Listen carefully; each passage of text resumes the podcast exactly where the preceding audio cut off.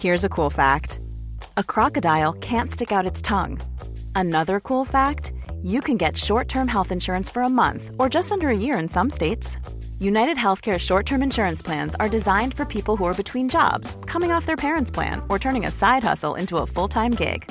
Underwritten by Golden Rule Insurance Company, they offer flexible, budget friendly coverage with access to a nationwide network of doctors and hospitals. Get more cool facts about United Healthcare short term plans at uh1.com. Avant votre épisode de Hex, je voulais vous parler de notre deuxième cerveau, le ventre. Et c'est pas moi qui vais vous apprendre que le ventre est un pilier de notre santé et qu'il régule à la fois notre peau, notre énergie, notre poids ou notre humeur. Mais c'est peut-être moi qui vais vous apprendre l'existence de Dijo, notre sponsor, qui propose des compléments alimentaires pour aider nos ventres à fonctionner un peu mieux.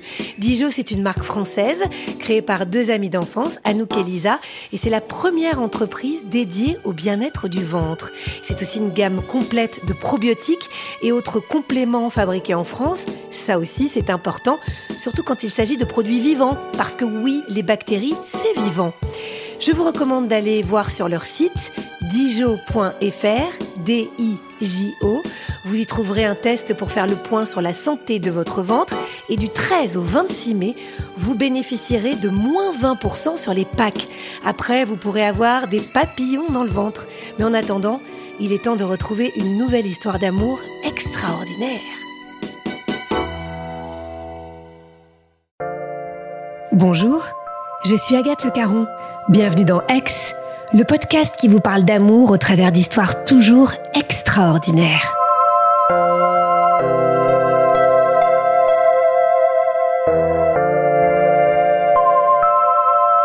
Saviez-vous que le surf est le sport le meilleur pour la santé? Non seulement on oxygène ses muscles, on renforce son cœur, on libère des endorphines et puis aussi de la sérotonine, la fameuse hormone du bonheur. Et grâce à Caroline, eh bien vous apprendrez que le surf fait apparemment aussi sécréter de l'ocytocine, l'hormone de l'amour.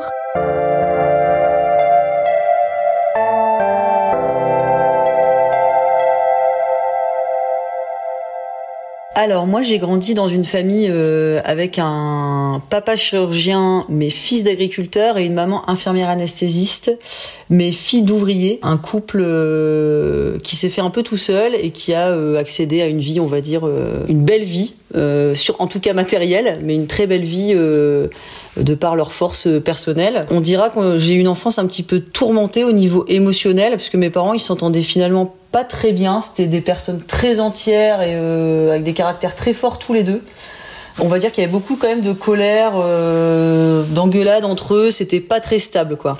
J'ai un petit frère euh, qui a trois ans de moins que moi et une petite sœur qui a six ans de moins que moi, donc on est trois. Je suis l'aîné de la fratrie. On avait euh, une belle maison, on est du nord de la France. C'est quand même une région où il y a pas mal de bourgeoisie et surtout ma maman voulait vraiment nous sécuriser. Elle voulait vraiment qu'on réussisse notre vie et pour elle réussir sa vie, ça veut dire réussir à l'école, avoir un bon job, bien gagner sa vie, avoir une belle maison, être bien habillé, être entouré de gens intelligents. Euh, et pour elle, l'intelligence, c'est aussi la réussite sociale. Enfin voilà, en tout cas, c'est ça qu'elle nous transmet à ce moment-là. On a tous nos particularités, mais moi, on dira que je suis quand même celle qui est pas du tout dans le moule. Et euh, c'est assez compliqué pour ma maman. Elle aimerait que je sois euh, la petite fille parfaite qui est forte à l'école, qui est polie, qui a une vie qui déroule facilement, comme c'est le cas d'ailleurs de pas mal d'enfants de ses amis qui sont très bien élevés, qui ont tous des petits chemisiers, voilà. Et moi, j'aime bien l'équitation, mais plutôt à la ferme, et pas dans la belle écurie avec le super matériel euh, voilà.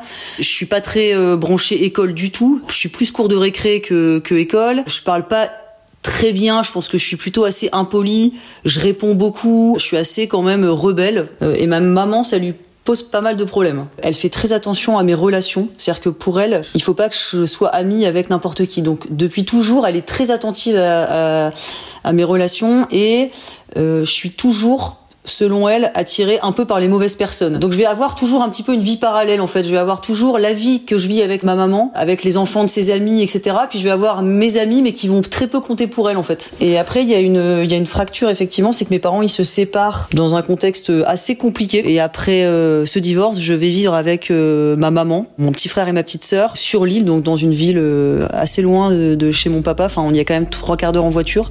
voilà, ma maman retourne un peu dans sa ville racine. On va dire qu'elle avait quitté pour rejoindre mon père et, euh, et on part vivre avec elle à trois.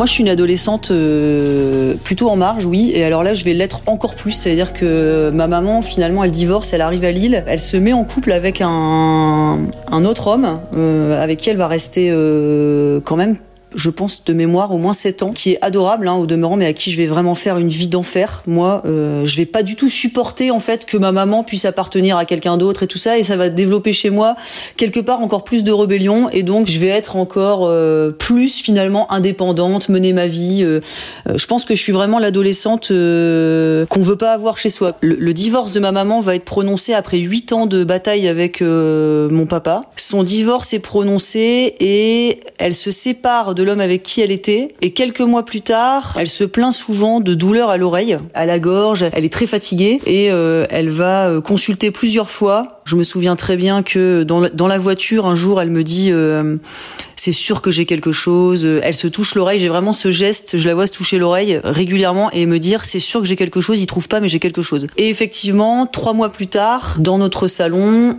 elle nous dit un soir à moi, mon frère, il faut que je vous dise quelque chose. Euh, j'ai un cancer et c'est pas un cancer qui guérit. Et donc en fait, on est tellement pas préparé qu'on prend l'info, je pense qu'on est assez choqué, chacun de notre côté d'ailleurs, on va pas en parler ensemble. Donc on vit avec cette maladie quand même pendant deux ans. Et puis quelque part, je pense que euh, la nature humaine est bien faite et qu'on a une sorte d'instinct de survie pour soi-même et pour son parent et pour ses enfants, où on se sent un peu euh, invincible, on se dit pas que ça va arriver quoi, on se dit pas que ça va s'arrêter.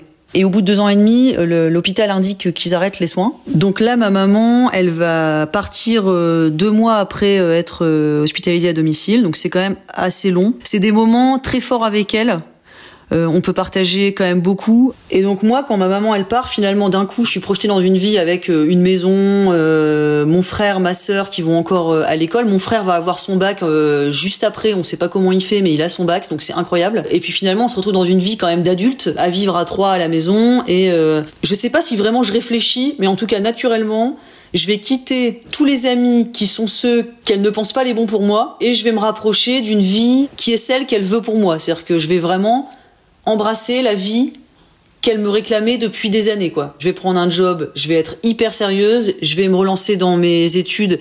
J'étais pas du tout scolaire, et ben je vais faire mon BTS, je vais passer un concours palier pour faire une licence, je vais euh, aller faire un master, enfin je vais aller au bout du bac plus 5 et je vais euh, être euh, sérieuse. Alors je suis quelqu'un déjà qui qui est quand même assez sérieux, c'est-à-dire que je, je, je suis pas une grosse teufeuse ni rien donc voilà, mais voilà, je vais être dans une vie beaucoup plus on va dire standard qui colle un peu à ce qu'elle attendait. En tout cas, exactement un an après son décès, je vais rencontrer d'un baptême chez des amis de ma maman, le fils d'amis de mes parents, qui est un mec qui habite à Paris, qui a euh, un super job, qui est très sympa, qui est hyper drôle, euh, qui va me faire rigoler, euh, qui a 50 plus que moi, et qui va quelque part me séduire. Je vais me dire, ce mec-là, c'est pour moi, quoi. Ça veut dire, c'est lui.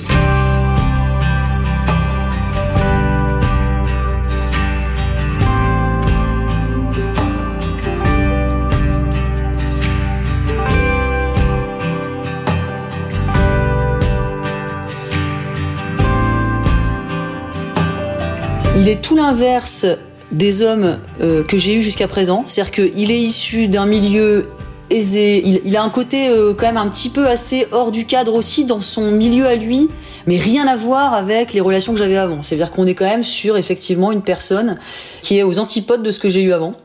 Mais qui à ce moment-là va me paraître vraiment la bonne personne. Est-ce que j'écoute euh, mon cœur à ce moment-là, etc. Je ne sais pas. En tout cas, euh, j'y vais, il me séduit, je me dis que je vais vivre des trucs incroyables avec lui, que ça y est, ma vie est tracée, ça va être avec lui, je vais faire ma famille, euh, c'est bon, je l'ai trouvé quoi. Les premiers temps ensemble, ils sont hyper bien parce que moi je sors de quand même de, on l'a vu, un an et demi, deux ans hyper compliqué où un peu mon cercle social s'est cassé. Enfin, j'ai, il va me donner des repères en fait, c'est-à-dire qu'il va me m'intégrer dans sa vie. Lui, il a un cercle d'amis hyper riche.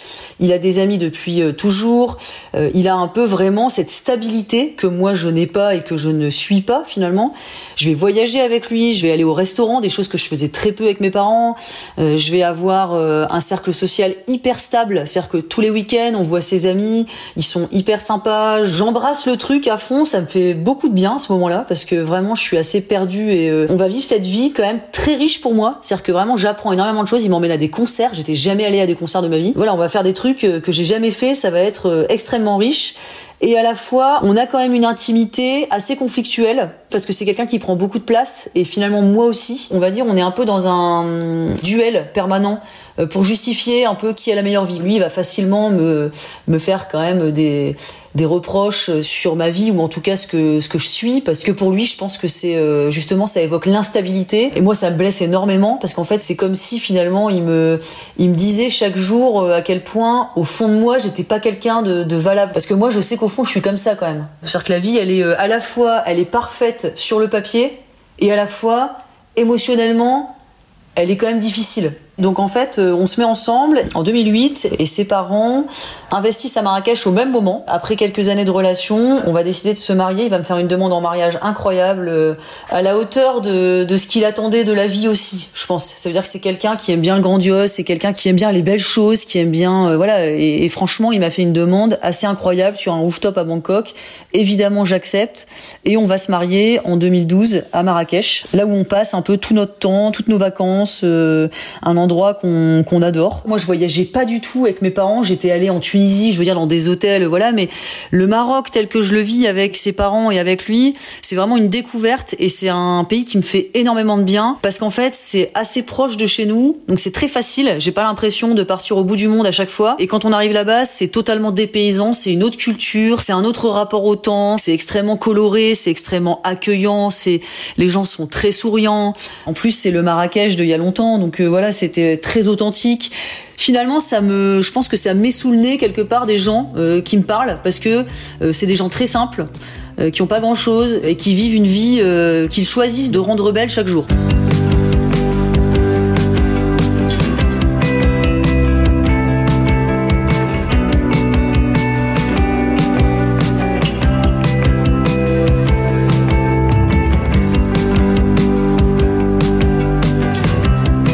Donc après notre mariage tout de suite, on se dit euh, on va faire, euh, on va avoir des enfants. J'attends d'avoir un enfant quelque part pour retrouver ce lien de filiation que je n'ai plus. Euh, en me disant ça va me soulager d'un truc en fait. Je vais passer de orpheline à maman et ça va sûrement m'apaiser énormément. Enfin, j'ai beaucoup d'attentes en fait émotionnelles de d'avoir un enfant. il faut que je que je le vive. Et donc très vite, je vais tomber enceinte parce que Roxane, ma fille, va arriver en juillet 2013. Ça va être évidemment un moment incroyable parce que je vais vivre une grossesse bah, un peu sans personne autour de moi parce que j'ai ma, ma sœur est beaucoup plus jeune que moi, mon frère aussi, ils ont pas d'enfants, ils sont en train de vivre autre chose en fait à ce moment-là. Je suis la première donc euh, voilà. Et euh, ma maman n'est pas présente, mon papa je le vois pas à ce moment-là du tout. Donc j'ai une grossesse assez euh, seule et à la fois, l'arrivée de ma fille, c'est incroyable. Voilà, c'est un truc de dingue où ça y est, je suis maman, j'ai ma fille. C'est à la fois hyper riche, c'est incroyable, ça me transcende, etc. Et à la fois, ça va me, quand même, me menoter dans une sédentarité que je ne connaissais pas. C'est-à-dire que j'étais quelqu'un euh, qui était rarement euh, à l'intérieur. Je passais ma vie à l'extérieur. Euh, j'étais, on l'a dit, assez libre dans ma tête, etc. J'étais quelqu'un qui était beaucoup dehors, à droite, à gauche. Et puis d'un coup, je vais me retrouver maman quand on on est maman, on est quand même, on a beau pouvoir sortir avec son enfant, d'un coup, on est quand même dans un quotidien et dans une routine qui nous menote quand même un petit peu à domicile, ou en tout cas dans une vie beaucoup plus euh, calme. Euh, ça, je vais assez mal le vivre. Euh, le papa va pas le réaliser. Moi, je vais pas réussir non plus à le réaliser, à le verbaliser comme je le verbalise aujourd'hui. Mais en tout cas, c'est extrêmement dur pour moi de me retrouver dans cette vie quelque part plan-plan, qui finalement ne me correspond pas du tout. Et pour autant, donc les, les rapports vont plutôt se tendre, mais euh, je pense qu'on est tous les deux dans notre schéma aussi, et, euh, et il n'est pas question qu'on ait un seul enfant, et on vit encore quand même à côté de ça des moments euh, hyper canons. Euh, les vacances, c'est génial, les soirées, c'est génial, même si le quotidien est un peu compliqué, finalement, c'est pas si différent chez les autres. Et euh, on va faire un deuxième enfant qui va arriver en décembre 2015, une deuxième petite fille. Mais c'est vrai que ma grossesse, par contre, là, va être euh, hyper chaotique. 18 mois plus tard, je vais être enceinte de ma deuxième fille. Et au bout de 3 mois et demi de grossesse, en fait, on me, on me découvre lors d'une soirée d'anniversaire d'un pote sur Paris. J'ai extrêmement mal à la tête, je me sens très mal. Je, dois quitter la soirée parce que vraiment, euh, je, je le sens pas, j'arrive pas à faire passer ce mal de crâne. Je vais me coucher. Le lendemain matin, on a un déjeuner le midi, je peine à y aller et arriver là-bas, j'ai vraiment du mal à profiter du moment. J'ai, encore pris un doliprane le matin, un doliprane le midi, enfin que j'espace de de 6 heures parce que c'est la règle, mais euh, mais voilà, ça passe pas du tout. Je me dis peut-être que j'ai une migraine de grossesse parce que je ne sais pas ce qu'est une migraine, j'en ai jamais eu. Je me dis peut-être que j'ai ça, mais la journée passant, ça devient de plus en plus douloureux. Je continue de penser que ça va passer en fait, que c'est un truc, voilà. Mais c'est quand même de plus en plus douloureux. J'arrive à m'endormir et quand je me réveille, là vraiment, je me redresse dans le lit et là, je sens que j'ai un problème. Je sais pas, mon corps me lance un appel, je réalise qu'il y a un truc qui va pas. Donc j'appelle mon frère, j'ai un demi-frère qui est médecin. Il me demande si je vois des taches sur mon corps, il me demande de me déshabiller, euh, de vérifier que j'ai pas euh, de taches violettes sur le corps, etc. Et il me dit, euh, écoute, on suspecte quelque chose quand même d'assez grave, donc il faudrait que tu puisses aller à l'hôpital maintenant.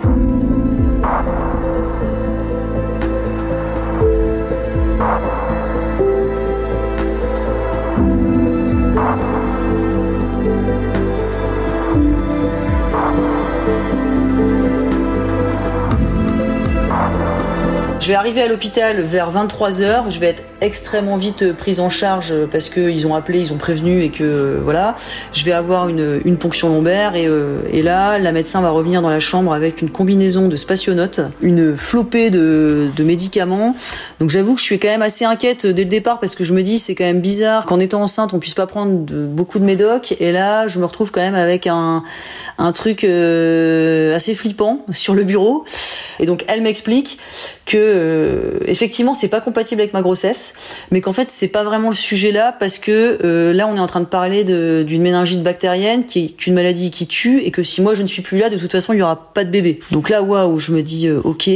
Et là, c'est vrai que j'ai quand même un gros choc parce que quelque part, je menais ma vie euh, comme elle était, mais jamais je m'étais dit qu'il était possible que ma fille perde sa mère à un âge encore plus jeune que, que moi j'avais perdu la mienne. Et donc là, ça me met quand même un gros coup parce que je suis extrêmement choquée. Je me dis qu'en fait, euh, waouh, ça peut s'arrêter là, quoi. C'est-à-dire que il se peut que le souvenir qu'elle ait de moi, ce soit cette personne jusqu'à maintenant en fait. Donc ça, ça me met quand même un gros coup, et c'est vrai que ça me fait énormément réfléchir sur la vie que j'ai, sur ce que je suis en train de faire, sur euh, où j'en suis, sur le sens un peu de ma vie. Donc euh, je vais mener ma grossesse à terme. Jusqu'à la fin, ils vont pas trop savoir me dire si euh, le fœtus est en bonne santé. Donc soit je, perds l'enfant, soit si je le garde, ça va aller. C'est-à-dire que ça donne pas de malformation, etc. Comme les virus. Donc moi, je suis assez sereine parce que je me dis tant qu'elle est là, elle est là, et, et quelque part, ce qui fait le plus peur, c'est les malformations, etc. Là, sur le papier, j'y suis peu exposée. C'est-à-dire qu'en gros, c'est qui tout double. Soit ça va, soit ça va pas. Et donc ma grossesse, je me fais traiter pendant deux mois, deux mois de soins quand même assez intensifs qui me font très mal. Pour le coup, je souffre quand même beaucoup physiquement.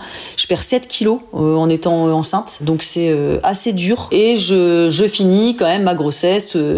ça va au bout et j'accouche en, décembre. Et donc j'accueille ma deuxième petite fille, un peu mon cadeau du ciel, qu'elle soit en bonne santé et que tout aille bien. Je suis jusqu'à la dernière minute, jusqu'à ce qu'on me la donne, et même les premières semaines de vie, je suis assez stressée quand même. Je regarde un peu comment elle évolue et tout ça. Je, crains qu'on découvre un truc, mais non, tout va bien. Elle est top. C'est évidemment génial. C'est dès qu'on découvre son enfant, on est tous transcendés d'amour.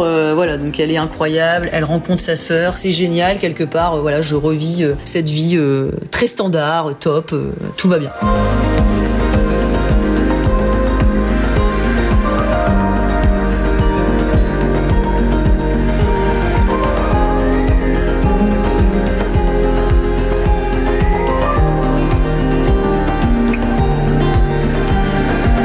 Je sens que cette maladie, c'est un tournant parce qu'en fait, je réalise pas vraiment que j'ai eu peur à ce moment-là, mais je sais qu'en tout cas, je me pose la question chaque matin. Je me dis que j'ai énormément de bol d'être là. C'est-à-dire que vraiment, j'ai besoin de me sentir vivre, mais euh, plus plus quoi. C'est-à-dire que vraiment j'ai cette soif de vivre qui revient. C'est-à-dire que euh, jusqu'à là finalement j'étais en train de dérouler un truc et là je me dis non en fait c'est pas ça. Je dois pas être à 50%, je dois être à 110% en fait parce que ça peut s'arrêter demain. Donc c'est vrai que je me libère un peu de certaines choses. Même mon ton avec euh, mon mari à ce moment-là change. C'est-à-dire que je reprends quelque part un peu du poil de la bête et je revendique des choses. Je veux sortir de chez moi. Je veux une vie beaucoup plus dans la gestion des enfants. Je veux euh, continuer de travailler et pas baisser mon travail, mais plutôt aller vers de l'indépendance euh, financière. En tout cas, voilà, je marque un peu plus les choses et donc ça continue de tendre nos relations parce que lui, il fait ça aussi pour moi. Hein. Lui, il pense que ça va être confortable pour moi d'avoir plus de temps, d'être à la maison, de m'occuper des enfants, etc. Mais moi, je veux pas ça en fait. Donc, on continue un peu de se séparer. Et oui, ce moment-là, c'est un moment assez décisif quand même parce que euh, je sais que je me dis de manière beaucoup plus définitive, ça, je veux plus. Et je sais que dans ma tête, ça résonne quand même assez régulièrement. En fait, j'ai du mal à, à, à m'autoriser ne pas être bien dans cette vie, quoi. Parce que finalement, il y a un peu tout. Mais en fait, je suis hyper mal. C'est-à-dire que c'est très difficile parce qu'on n'est pas en connexion. Euh, on l'est plus, c'est dur, euh, on s'accroche. Euh, il a des mots extrêmement durs envers moi, donc moi ça abîme des choses aussi dans, dans l'amour qu'on se porte. C'est-à-dire que notre couple il est quand même abîmé par ça et, et j'ai du mal à oublier et donc euh, petit à petit, en fait, ça devient compliqué. Et là où moi, j'ai de plus en plus besoin de retrouver de l'intensité dans ma vie, et eh ben c'est de plus en plus difficile finalement de, de l'avoir avec lui parce que euh, la flamme c'est petit à petit éteinte. C'est-à-dire que moi j'ai besoin d'une flamme de plus en plus grosse et ma flamme euh, dans, dans, dans, mon couple est devenue de plus en plus petite. Je me retrouve quelque part un peu dans la relation qu'avaient mes parents, c'est-à-dire quelque chose de très conflictuel où en fait moi je me mets à la place de mes filles et je me dis je ne peux pas leur faire vivre ça. C'est-à-dire qu'en fait, je ne peux pas leur faire vivre une vie où on s'engueule, où on se regarde sans amour, euh, où on se, où on se critique, où on, euh, où on s'agresse. En fait, je ne veux pas que mes enfants voient ça. Surtout pas. Donc ça, ça me donne quand même une force pour partir.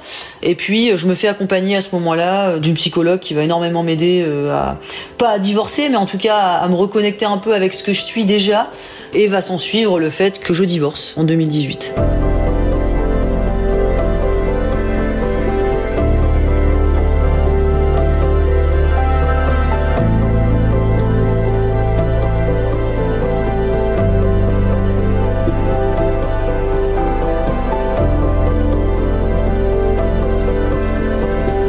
À ma famille, ça a été hyper difficile. J'ai peur de décevoir euh, mon frère, ma sœur. J'ai peur de leur remontrer quelque chose d'instable alors que euh, j'avais ouvert une voie qui était stable en fait. Et quelque part, euh, c'était un peu mon rôle en tant qu'aîné. Donc moi, je vais extrêmement mal le vivre. Franchement, ça va être très dur.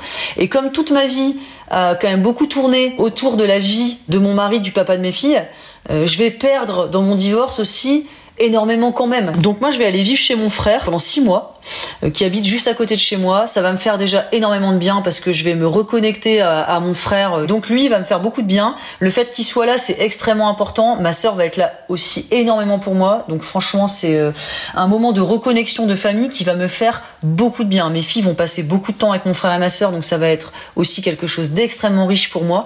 Après ces six mois avec euh, avec mon frère, je vais me remettre en couple avec un homme qui va partager ma vie pendant euh, quelques années, mais qui va vraiment énormément me faire de bien parce que il va me laisser ma place en fait. Ça va être une relation qui me fait énormément de bien.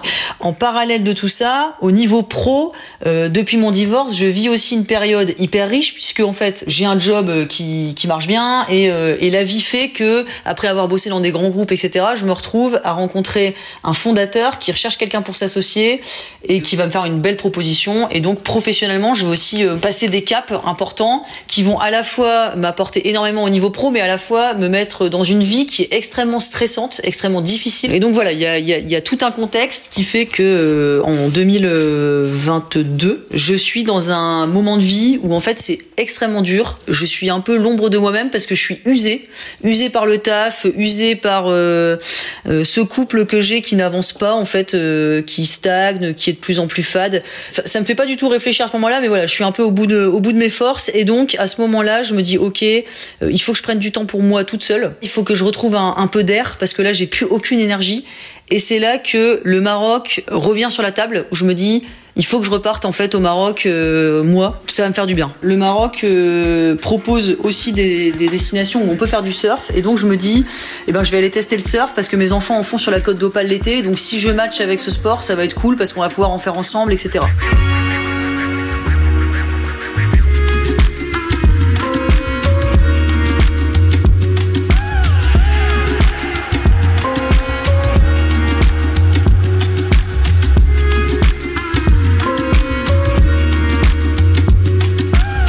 J'arrive là-bas, je découvre ceux qui vont composer euh, mon groupe sur cette semaine au Maroc, dans le surf camp dans lequel je suis. Et euh, il y a un couple de médecins incroyable. Une nana qui est euh, pédiatre spécialisée dans, tout ce qui est psycho et euh, troubles de l'attachement, etc.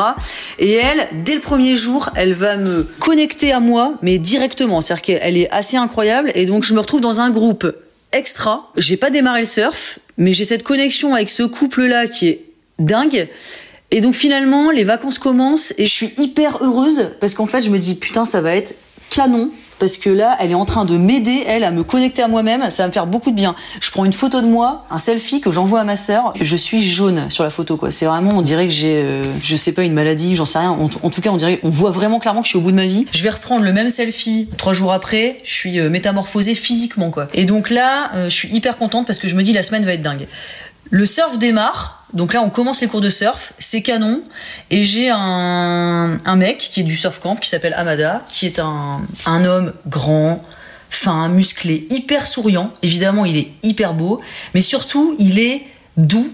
Et il est, euh, il est vraiment dans le don de lui, quoi. C'est-à-dire que il, il, me touche en fait, euh, ce mec. Je sais pas pourquoi, parce qu'il est hyper gentil. Je le sens posé, il me fait beaucoup de bien, il vit le truc à fond, euh, il croit en moi, euh, il met de l'énergie dans le truc, et je sais pas comment l'expliquer, mais euh, il se passe un truc. Alors évidemment, dans le cliché total, donc euh, c'est pas un truc qui à ce moment-là me, me transcende, mais je me dis putain, il est quand même, euh, il est quand même, il y a un truc quoi. Je le sens assez secret, je sens quand même une personne un peu blessée donc euh, j'aime bien aussi aller euh, le chercher échanger avec lui et tout ça parce que c'est pas quelqu'un qui euh, prend de la place et qui voilà non non pas du tout. Et donc on, on commence à discuter. Donc c'est quand même assez compliqué parce que je suis là-bas il y a mon ami du moment qui est là quand même. Donc on est physiquement au même endroit et à la fois on passe une semaine complètement différente. C'est-à-dire que la semaine entière de vacances on n'est pas ensemble en fait. C'est-à-dire que vraiment moi je vis ma semaine toute seule et lui vit sa semaine tout seul. Après, on n'a aucun engagement ensemble. On est, euh, voilà, on a, lui, il a deux enfants, moi j'ai les deux miens. On a une vie euh, qui est comme ça depuis le début, où c'est euh, finalement, je le disais, on n'a pas construit grand chose, quoi.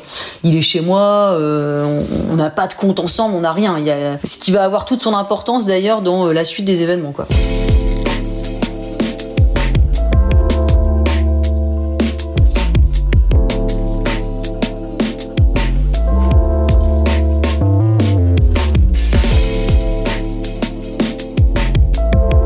Pendant cette semaine, il se passe des petites choses. Euh, on s'échange quand même notre numéro alors que il, il, donne jamais son numéro de téléphone d'habitude parce qu'en fait il a pas du tout envie. Il est, il est pas à l'aise dans l'échange avec l'autre. C'est pas un géo du club med du tout quoi. Il finit par me le donner. Puis il m'envoie une vidéo de moi sur la planche en me donnant des petits conseils, etc. Et en fait, je sais pas, il y a des petits contacts physiques. On va dire, mon cœur sent quand même quelque chose. Il y a une sorte de connexion chimique. Euh, moi, je crois beaucoup à ça. C'est-à-dire que je pense qu'il y a des gens avec qui on match et il y a des gens avec qui on matche pas. C'est, euh, parfois il se passe des trucs c'est inexplicable, c'est qu'en fait il y a une sorte de connexion. Là il se passe ça quoi. Le dernier jour sur la plage, il a une planche de surf autour du cou. Je lui dis qu'elle est qu'elle est stylée. Il la retire et il me la donne devant tout le groupe. Il est quand même hyper réservé. Il la prend, il me la donne un peu comme un cadeau. Je le vois qu'il est touché. Il me regarde, il y a une sorte de, regard. Franchement, il se passe un truc. Donc la semaine se termine. Et là, il va falloir rentrer. Et euh, fin du séjour, il bah, y a quand même un, moment où on se dit tous au revoir. Et au moment un peu des étreintes de, de départ, euh, tout le monde se dit au revoir. Et nous il y a quand même un moment où il y a une sorte de petit malaise. Il y a un petit malaise avant de le faire. On sent que euh, on va le faire mais pas trop proche. Mais euh, voilà c'est pas du tout comme l'étreinte qu'on a avec tous les autres.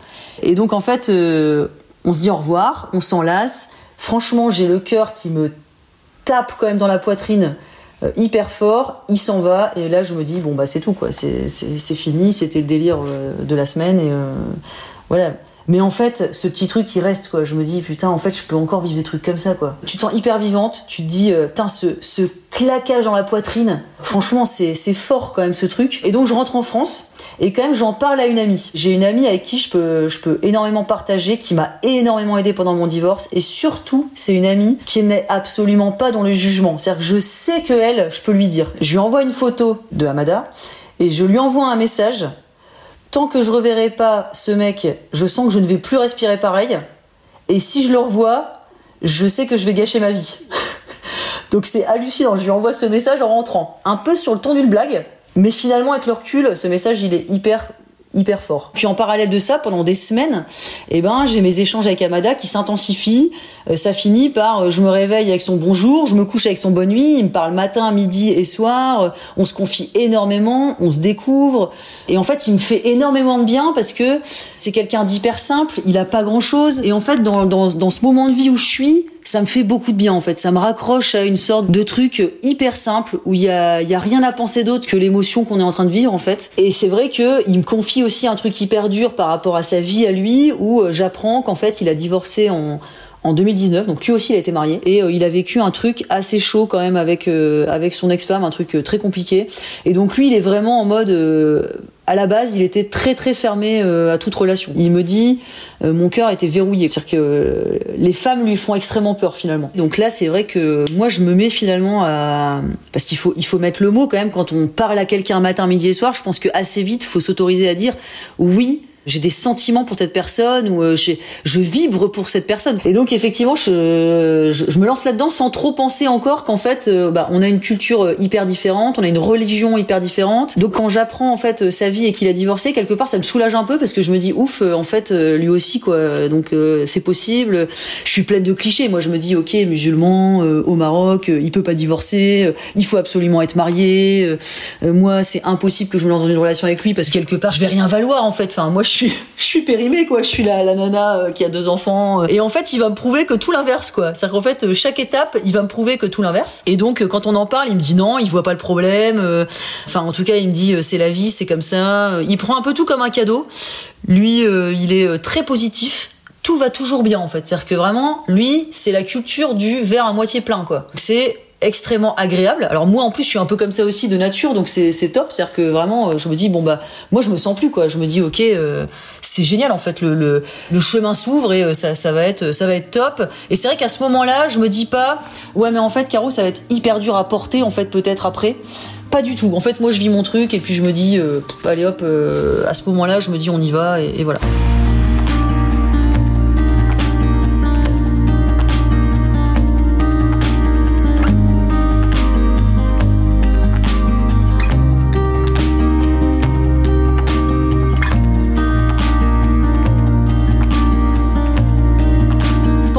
En même temps qu'il se passe ça, la relation avec euh, mon compagnon s'arrête parce qu'en fait, euh, ça n'a plus de sens. Et moi, je me sens extrêmement coupable de vivre ça. C'est-à-dire qu'en fait, je me dis, meuf, t'es pas normal, quoi. C'est-à-dire que là, ce que t'es en train de faire, c'est une catastrophe, quoi. C'est-à-dire que t'avais un mec, euh, qu'est-ce que c'est que ce délire Et à la fois, je suis prise dans une émotion de tellement de ouf qu'en fait, j'arrive quand même pas à m'arrêter. Ça me fout quand même un coup. Et à la fois, en même temps, je me découvre une puissance que je ne me connaissais pas de en fait bah tu peux être toute seule ici. En fait tu peux faire des trucs toute seule et tu peux vivre des trucs toute seule et euh, t'as le droit de vivre ce truc euh. j'ai un vrai syndrome de culpabilité énorme. J'arrive à le partager avec presque personne ici parce que je me dis les gens vont me prendre pour une tarée quoi. Ils vont me dire meuf tu fais une crise d'adolescence t'es en train de péter une durite euh, remets-toi je me dis ils vont ils vont pas comprendre quoi. Et, pire ils vont me faire peur et ils vont me casser mon truc. Et, et j'ai la chance d'avoir une psychologue quand même que je vois depuis depuis mon divorce donc depuis très longtemps. Et elle elle me dit si ça vous fait du bien, vous avez le droit de le vivre. Et quelque part, elle me tamponne le truc. Elle me dit, oui, t'as le droit de vivre un truc qui te fait vibrer en fait. C'est pas grave. Et donc elle me fait énormément de bien et moi je me dis donc ok ça fait plusieurs mois qu'on parle comme ça ça me fait du bien les planètes s'allient faut que j'y retourne pour voir si effectivement c'était euh, un soufflé ou si euh, si on se revoit physiquement il va se passer un truc parce que là on est quand même dans un, un couple à distance en vrai on n'est pas du tout du même milieu social donc en fait on a strictement rien en commun. C'est-à-dire qu'on est sur un euh, le yin et le yang. Donc moi je suis blonde aux yeux bleus, toute blanche, il est euh, hyper euh, bronzé, il est marocain mais hyper bronzé, il est musulman, moi je suis totalement athée, il est au Maroc, je suis en France, il a 34 ans, j'en ai 38, on est dans vraiment un truc extrêmement différent. Alors on a un truc en commun quand même, c'est qu'il a perdu son papa il y a quelques années et donc on se retrouve un petit peu là-dessus parce qu'il a énormément souffert de ça. Et donc lui, il, vit en famille, mais dans une famille effectivement d'un milieu social extrêmement bas. Enfin, clairement, si ma mère était là, je pas ce qu'elle dirait aujourd'hui. Je me pose pas trop la question parce que sinon c'est trop violent pour moi. Et pour autant, moi, ce que je sais, c'est que là, je vibre quoi. Alors avec Amada, on se dit que je vais revenir, bien sûr, et je prends un billet d'avion. C'est la première fois de ma vie à 38 balais que je vais prendre l'avion toute seule, que je vais partir toute seule. Je vis ça comme un truc complètement ouf. Donc j'ai des papillons dans le bide, je... c'est un mélange de fierté, de panique, de, je me dis putain c'est incroyable, je vais aller prendre l'avion solo, je vais me retrouver tout seul en vacances. Je suis transcendée d'émotions quoi. Finalement dans l'avion je me dis mais c'est fou quoi, j'ai pas vécu un truc pareil depuis que j'ai 14 ans. Donc voilà, donc j'arrive au Maroc, j'atterris, je lui dis que je suis arrivée. Lui il m'attend chez lui, parce qu'il est pas venu à l'aéroport parce qu'il bossait euh, à ce moment-là. On se parle matin et soir depuis des mois euh, mais on s'est pas revu physiquement, moi je suis quand même un peu en panique de me dire ok comment ça va se passer? Parce que je vis tout ça et en même temps je sais très bien que tout peut s'effondrer comme un château de cartes quand on va se revoir. Parce qu'en fait ça peut être un truc euh, qui va euh, physiquement pas du tout matcher quand on va se revoir et voilà. Et à la fois c'est hyper bon de vivre cette potentielle connerie c'est de, l'adrénaline pure. Et donc j'arrive, mon téléphone il vibre 30 fois par minute, je suis euh, au max de ma pression. Euh, lui il me demande de venir devant chez lui, donc je me dis ok je vais carrément aller devant chez sa famille. À la fois ça, ça me passe le message de c'est quand même assez important. Et là il sort, euh, on se revoit pour la première fois. Je pense que mon cœur quand même s'arrête. Il est hyper beau, il s'est fait hyper beau, c'est-à-dire qu'il est méga bien habillé, il est hyper souriant et à la fois il est hyper gêné, il est timide, il regarde par terre, il me dit bonjour on s'embrasse pas, mais il me fait un câlin quand même, euh, qui, qui, est assez rapide. Et puis après, on va passer cette semaine comme ça, où pendant quelques jours, il va rien se passer, on va reconnecter et être dans une discussion à deux sur nos vies, etc. Ça va être hyper profond. Je vais découvrir plein de trucs, il va en découvrir de moi. Enfin voilà, ça va être très très fort. Et évidemment, à la fin de la semaine, enfin au bout de, de, de quatre jours, il va finir par m'embrasser.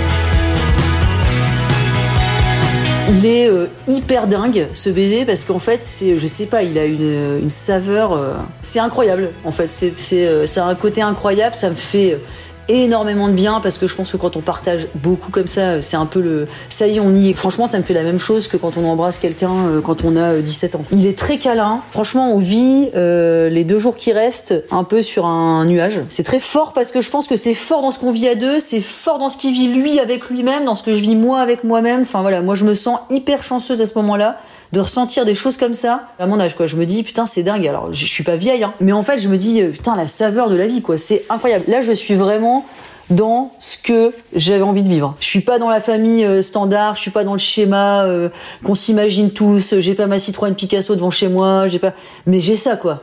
Je suis en train de vivre ça quoi c'est canon. Après, quand on se quitte, bah alors je finis par rentrer évidemment après cette semaine-là. Donc c'était la deuxième fois que, que j'y allais, la première fois que voilà, je rentre en France. Notre relation finalement elle s'installe et en fait ça suit son cours exactement comme ça avait euh, commencé. C'est-à-dire qu'on a besoin l'un de l'autre. On se parle le matin, le midi, le soir. Euh, en tout cas dans nos pauses, dans nos boulots, on, on s'appelle tout le temps.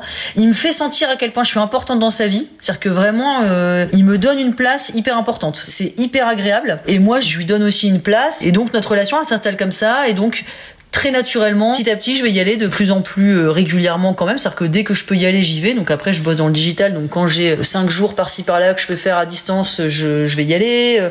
Euh, à toutes mes vacances, j'y vais. C'est très facile et à la fois chez lui c'est pas du tout un sujet parce qu'en fait, ils ont quand même une précarité de l'emploi qui est assez importante quand même au Maroc. Et donc des couples avec des gens qui se voient peu, c'est très courant en fait chez eux. Donc pour lui, c'est pas du tout un sujet. C'est-à-dire que moi au début, je me questionne, je me dis mais attends, euh, notre couple en fait, euh, je sais que je lui pose la question, comment on va faire? Et lui en fait à chaque fois il me dit mais mais pourquoi? Lui, c'est pas du tout un sujet en fait la distance. C'est parce qu'en fait, nous ici, on est dans un schéma de couple euh, assez capitalistique où en fait on se dit ok, on est un couple, qu'est-ce qu'on construit ensemble? Dans cette culture, c'est plutôt, euh, ok, on est un couple, qu'est-ce qu'on vit ensemble? Ils sont pas du tout dans qu'est-ce qu'on construit ensemble. Donc toutes les questions qu'on m'envoie ici assez facilement, mais qu'est-ce que tu vas faire, euh, qu'est-ce que vous allez devenir, euh, qu'est-ce que ça va être dans six mois, c'est pas du tout une question là-bas en fait. C'est plutôt est-ce que tu es heureux? Oui, bah génial.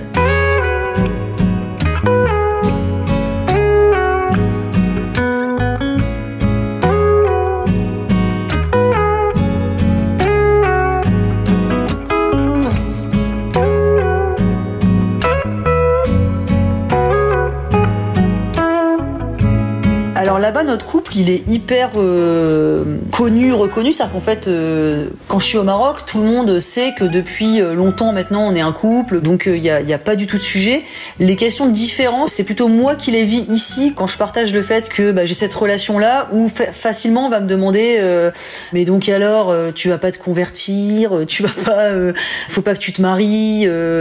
moi, dans mon couple, c'est des questions qui existent est-ce qu'on va se marier euh, Lui, euh, il est très clair. Euh, en fait, aujourd'hui, c'est pas du tout un sujet. Moi, j'ai pas du tout envie de me de me remarier. En tout cas, c'est pas du tout un sujet, et donc on en parle très librement et ça lui pose aucun problème. Lui, en fait, pour lui, c'est un cadeau de la vie et donc on en profite comme ça et donc il n'y a pas d'autre sujet en fait. Il n'y a pas de je suis athée, et ben c'est très bien comme ça. Il m'a jamais dit euh, oui, mais tu sais, ma religion, c'est comme ça, c'est quand même génial. Pas du tout. Lui, il a pas d'enfant. Lui, il avait pas d'enfant avec euh, son ex-femme. Moi, il connaît mes enfants. Il les a vus, il les a vus plusieurs fois et elles viennent avec moi. Là encore, quand on repart dans, en, février, elles vont venir avec moi et il va les voir. Sa famille, elle a été hyper accueillante avec mes enfants et on a passé des moments euh, top cet, cet été. C'était génial et franchement, je trouve que même pour mes enfants, c'est hyper riche en fait de vivre des trucs comme ça. Et donc, il y a beaucoup d'amour en fait. C'est finalement, c'est que de l'amour au centre de l'histoire. Quand on est là-bas, c'est vraiment qu'il y a que ça qui compte, quoi. C'est est-ce que est-ce qu'on est heureux? Oui, on est heureux. On vit des super moments. C'est génial.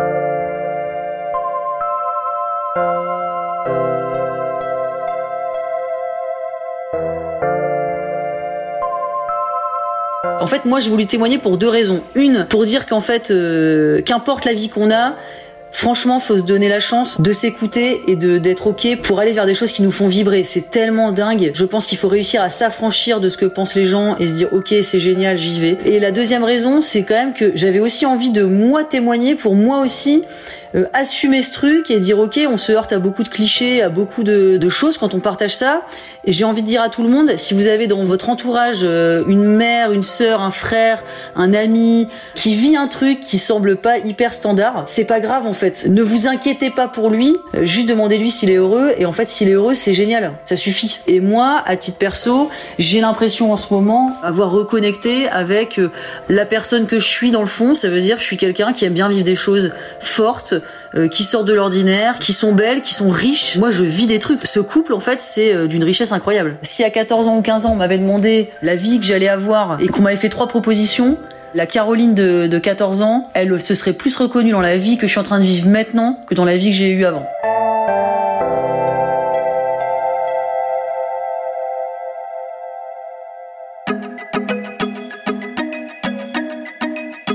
Merci à Clémentine Delagrange qui a réalisé cet épisode et à Agathe Soro qui l'a monté et mis en musique. Si vous aimez écouter des histoires de vie extraordinaires, foncez écouter notre podcast Les Rescapés. Et si vous êtes parent d'un ado extraordinaire, ils le sont tous, hein, un ado qui se pose beaucoup de questions sur les transformations de son corps ou de sa tête, vous avez aussi Est-ce que c'est normal? Notre nouveau podcast qui répond à toutes leurs interrogations les plus intimes. Bonne écoute